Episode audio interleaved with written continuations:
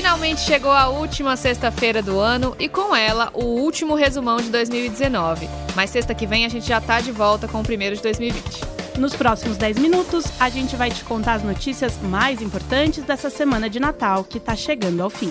Eu sou Rafaela Puccini. E eu sou Carol Prado. Vamos lá.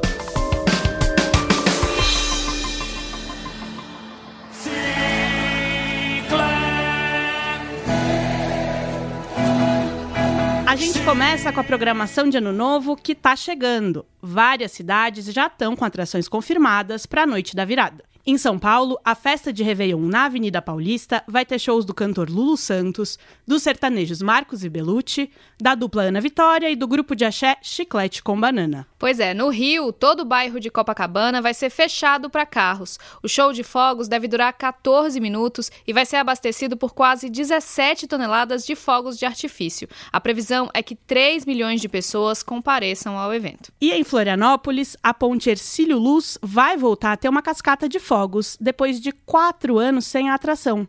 Fora o show de fogos, que deve durar 16 minutos. Simbora, gente! Em Salvador, minha cidade, o Festival da Virada começa nesse sábado e vai até o dia 1 com um monte de artistas na programação. Tem Milton Nascimento, Cláudia Leite, Luan Santana, Anitta e Maiara e Maraísa. Na noite de Ano Novo vão se apresentar Wesley Safadão, Alok, Ivete Sangalo, Piscirico e Kevin. E nessa semana em que o Congresso e o Judiciário estão em recesso, o presidente Jair Bolsonaro concentrou as notícias de política.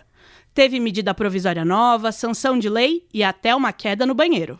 É, na segunda-feira, o presidente assinou o decreto com as regras para o indulto de Natal. Segundo a Constituição, é direito do presidente conceder indultos. Em geral, eles são assinados na época do Natal para perdoar a pena de presos que cumprirem determinados requisitos. No caso do indulto do Bolsonaro, pela primeira vez o benefício vai ser estendido a policiais e militares que cometeram crimes não intencionais no exercício da profissão. Também vão poder receber o perdão da pena detentos com problemas graves de saúde, como câncer ou doenças raras, ou presos que se tornaram deficientes físicos depois dos crimes. Esse indulto, chamado de humanitário, já tinha sido concedido em anos anteriores. E na noite de segunda-feira, Bolsonaro foi levado para o Hospital das Forças Armadas em Brasília. O presidente bateu a cabeça ao sofrer uma queda no banheiro. Ele foi liberado na manhã de terça, depois de passar por uma tomografia do crânio que não detectou alterações. Apesar do susto, Bolsonaro voltou ao trabalho na terça o presidente sancionou o pacote de medidas que endurece o processo penal e a legislação contra crimes. Essas medidas vieram do pacote anticrime apresentado no começo do ano pelo ministro da Justiça Sérgio Moro, do projeto elaborado no ano passado por uma comissão de juristas coordenada pelo ministro Alexandre de Moraes do Supremo Tribunal Federal e de um grupo de trabalho formado por deputados. Bolsonaro vetou 25 itens do texto que tinha sido aprovado pelo Congresso, entre eles o que aumentava a pena para crimes cometidos pela internet e o que mudava as regras de progressão de regime. O presidente manteve a criação do chamado juiz de garantias, que foi criticado por Moro. Na prática, essa nova lei exige que dois juízes atuem em cada processo, um no andamento da investigação e outro para dar a sentença. O ministro divulgou nota em que explicou por que era a favor do veto. Ele disse que se posicionou pelo veto ao juiz de garantias, principalmente porque não foi esclarecido como o Instituto vai funcionar nas comarcas com apenas um juiz, 40% do total. A nova lei começa a valer a partir do dia 23 de janeiro. Na terça, o governo também publicou uma medida provisória que impõe mudanças nas regras para a escolha de reitores de universidades e institutos federais. Agora, professores, alunos e funcionários vão ter pesos diferentes na escolha do reitor. Os votos dos professores vão ter peso de 70%, já estudantes e servidores terão peso de 15% cada. Hoje, boa parte das universidades determina pesos iguais. Pela MP, os votos vão formar uma lista tríplice e o presidente vai poder escolher qualquer um dos candidatos, como já estava estabelecido em uma lei anterior. Mas, tradicionalmente, os últimos governos escolheram os primeiros das listas. Professores e reitores dizem que a comunidade universitária não foi consultada sobre as mudanças. Vale lembrar que a MP já está valendo, mas precisa ser aprovada pelo Congresso em até 120 dias, que é para não perder a validade. E nessa sexta, o G1 publicou um levantamento que mostra quantas promessas Bolsonaro cumpriu nesse primeiro ano de governo. Das 58 promessas, 16 foram cumpridas, 9 foram cumpridas em parte e 32 ainda não foram cumpridas.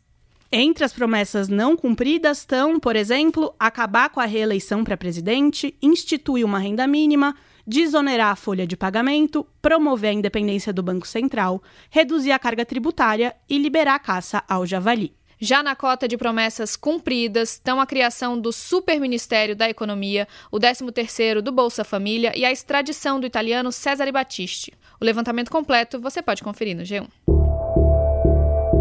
E a Polícia Federal indiciou por corrupção e lavagem de dinheiro o ex-presidente Luiz Inácio Lula da Silva, o ex-ministro Antônio Palocci, o empresário Marcelo Debrecht e o presidente do Instituto Lula, Paulo Okamoto, em uma investigação da Lava Jato sobre doações da empreiteira ao Instituto.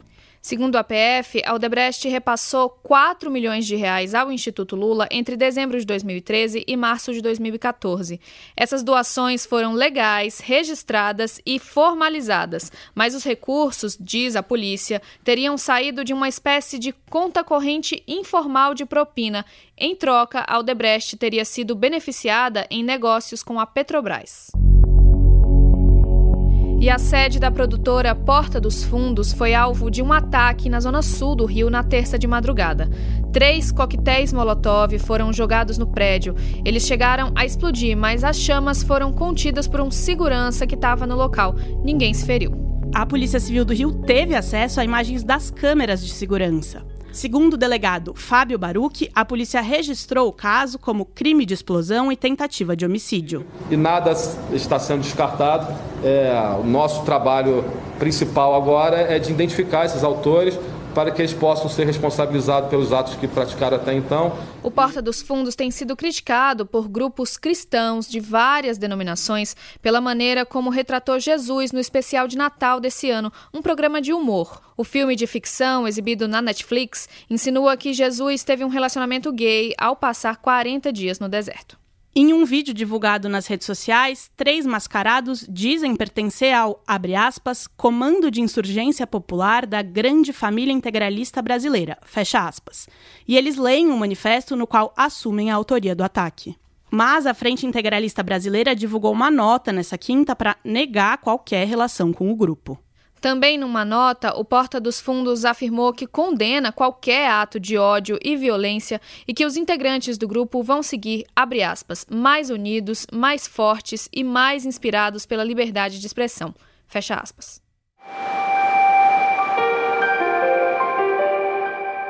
No Recife, o Natal também foi ofuscado por uma notícia muito triste. Cinco adultos, uma criança e um bebê, todos da mesma família, morreram no deslizamento de uma barreira na madrugada do dia 24. A polícia investiga se uma tubulação se rompeu e causou o deslizamento. E apura também se houve negligência no caso. Moradores relataram que canos da Companhia Pernambucana de Saneamento, a Compesa, encharcaram a encosta. A técnica de enfermagem Stephanie França, que perdeu o irmão, o sobrinho e a cunhada, contou que os vizinhos avisaram que tinha um vazamento na barreira. Nenhuma dúvida que foi o cano. A Compesa, sim, estava ciente, era visível. Os vizinhos de cima ligaram para a gente, avisando que estava escorrendo água. A Compesa disse que não vai se pronunciar por enquanto. Rafa, vamos falar agora de economia, porque tem mais uma notícia boa para o mercado de trabalho. A taxa de desemprego caiu pela segunda vez seguida no trimestre que terminou em novembro. Ela foi para 11,2%. O grande responsável pela queda foi o comércio, com a abertura de vagas temporárias para as festas de fim de ano. É, Carol, mas ainda assim, 11,9 milhões de brasileiros estavam desempregados no último trimestre. E a informalidade continua muito alta. O número de trabalhadores por conta própria bateu um novo recorde: 24,6 milhões de pessoas. E agora é bom você já ir preparando o bolso. O gás de cozinha vai ficar mais caro a partir dessa sexta-feira. A Petrobras anunciou um aumento de cerca de 5% nos preços do botijão residencial de 13 quilos e também nos preços dos botijões industriais e comerciais. Foi o terceiro mês seguido de alta nos preços do gás pela Petrobras e o sexto aumento do ano. Desde o começo de 2019, a alta acumulada é de cerca de 10%. Olha, agora para terminar, uma história natalina digna de filme que aconteceu nessa semana lá nos Estados Unidos. Um homem de barba branca, a lá Papai Noel, roubou um banco dois dias antes do Natal. Mas em vez de guardar a grana, ele jogou o dinheiro pro ar no meio da rua, desejando um Feliz Natal a quem passava. Algumas pessoas até tentaram devolver o dinheiro, mas milhares de dólares seguem desaparecidos. Segundo a polícia, um homem foi preso em um Starbucks próximo ao local do crime.